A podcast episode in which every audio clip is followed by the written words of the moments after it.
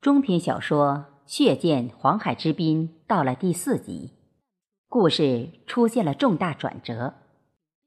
围绕大伟的烈士称号如何取得，渐渐展开线索。不巧的是，大伟的出生本就不同寻常。想到要为其争取烈士荣誉时，正好赶上文革，国民党军阀的旧相好。已经让樱桃无法抬头。现在，再请各位听众跟随我主播贝西一起来分享连载之舞。小平为姨奶奶奔走呼号时，看作家金灿染是如何破解这一系列难题的。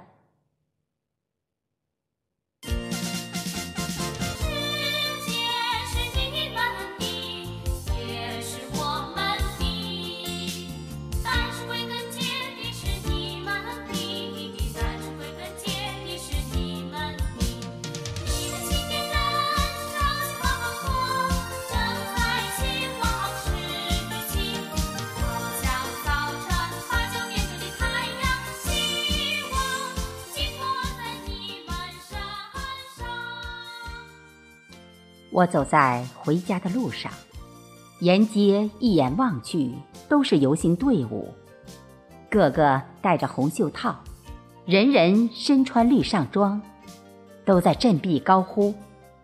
无数面红旗迎风招展，一片红色的海洋。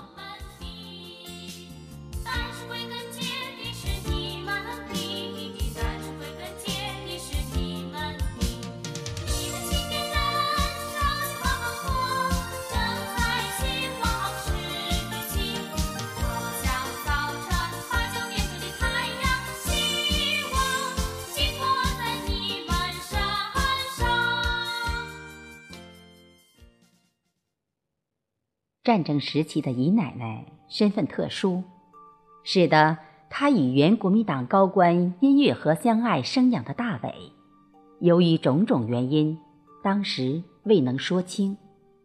到了这个阶段，如何还能说清？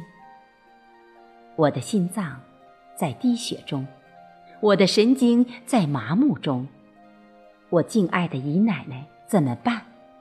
我那么弱小的臂膀。怎么可能向他提供支撑？我呼天号地，起山求海，寻找答案。苍天无语，大地沉默，山巅岿然，海浪哗哗。我听说过，福无双至，祸不单行，但由于年龄太小，从未亲眼看到过。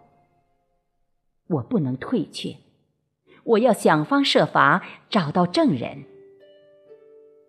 姨奶奶年纪太大，不方便行动，而且她现在可能已经被监督起来，没有自由了。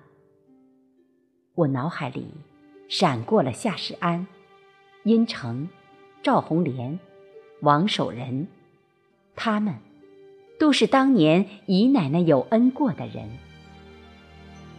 王浩民与姨奶奶那次雨夜分手后，暗中按照殷老爷吩咐，为姨奶奶购置了一处上好的瓦房。可能因为殷月河不想赵樱桃继续留在殷府帮佣吃苦，或者因为自己的失控想弥补赵樱桃，王浩民。在这件事上，办得很用心。对他来说是两头利好。迎合殷老爷还是其次。王浩民明白雪中送炭的道理。除了瓦房，殷月河还给了赵樱桃一大笔钱物，以备不时之需。几年后，赵樱桃的大伟。到了读书的年龄，王浩民把自己儿子殷成和侄子王守仁送去与大伟作伴，后来又送来一女孩，因为是个弃婴。赵英涛认她做了女儿，并取名赵红莲。夏世安，因为家中兄弟姐妹太多，根本读不起书，也是王浩民物色送来的。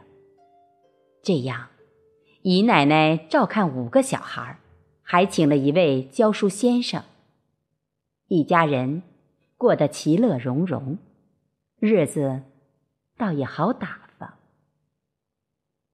王浩民到底是穷人家出身，一直不忘本。考虑问题往往事无巨细，照顾到方方面面。之所以会成为殷府的上门女婿和理财管家，看来也是一个必然。只可惜，土改时列入了第一批被镇压的名单。谁都没有想到，子弹射中他之前的分把钟内。王浩民的破锣嗓子一改往常，变得斩钉截铁般的正统童声。你们就等着瞧吧！今天我血溅黄海之滨，明天会有人为我平反。百姓们说，王浩民正在转世投胎、蜕变过程中呢。夏世安和殷城。是我目前要找到证人的首选。以他俩的身份，民政局不能不给面子。可是，我到哪里找这二人呢？路漫漫，其修远兮，吾将上下而求索。我觉得眼下，只能先找到王守仁了。就要放暑假了。我决定下乡一趟。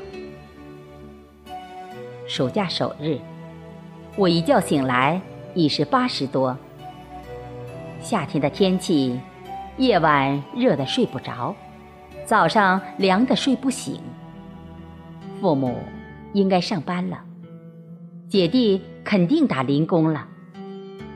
我草草吃了一点早饭，留下一张便条，就赶车下乡了。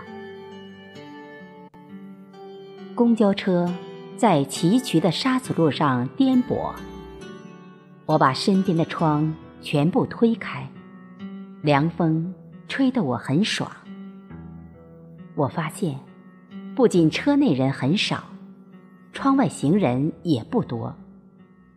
六十年代末、七十年代初，国家还没有实行计划生育政策，本来经济就落后，结果。越穷越生，越生越穷。没有办法，寒暑假期间，很多读书小孩只能出门打零工。我由于从咿呀学语、蹒跚学步起，在附近工作的机关生活，接受了良好的基础教育，所以学业一直很好。父母从不安排我打零工。姐弟到了小学读书的年龄，才从乡下回到城里。从小野惯，体质很好，读书缺乏兴趣，打零工当仁不让。而我对城里生活生厌，觉得田园生活才能心旷神怡。上帝造人其实很公平，每个人。都在苦寻自己缺失的部分。老子曰：“天之道，损有余而补不足。”我扪心自问，家人对我这么好，不是因为我比他们有过人的智商，而是对我一直寄予厚望。姨奶奶的这块心病，在我们这个家族里人人皆知。有的觉得是一种美谈，娓娓道来，充满着自豪感；有的觉得是一种憋屈，怨声载道，充满着唉声叹气。全凭个人不同的心态。天将降大任于斯人也。我相比较书读的多一点，不去努力，说得过去吗？公交车到了大桥乡小街停稳后，我一跳下，就拦住一行人打听王守仁的住处。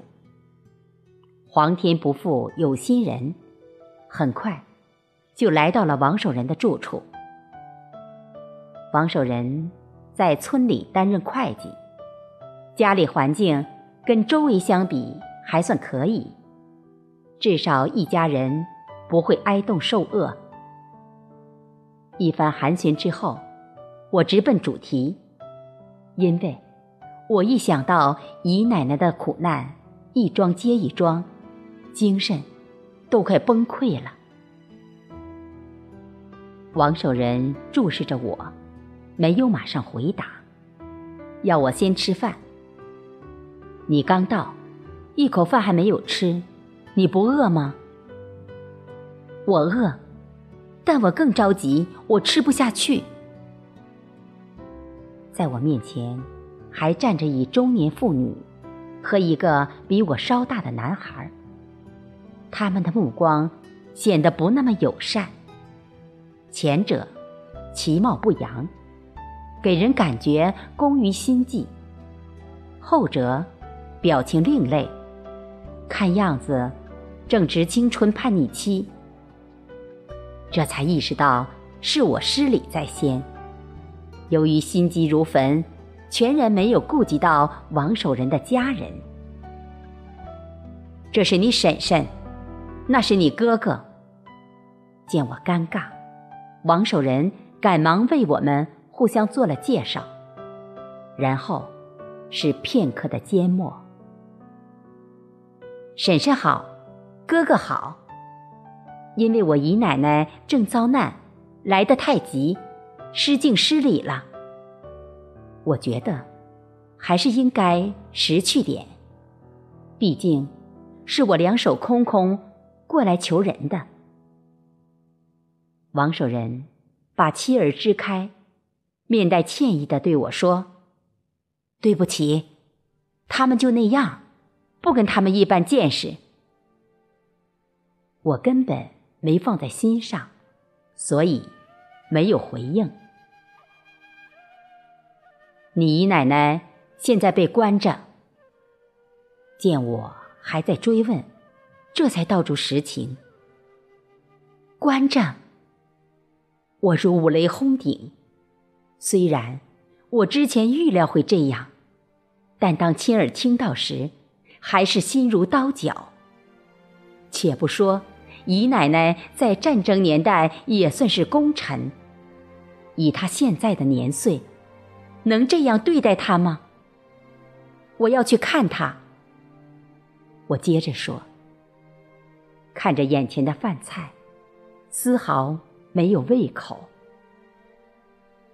你见不到他，层层有把关，道道有岗哨，门都上着锁。王守仁也很无奈。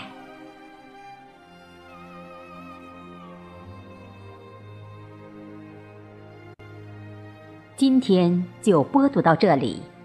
谢谢大家的收听，祝大家天天快乐，身体安康。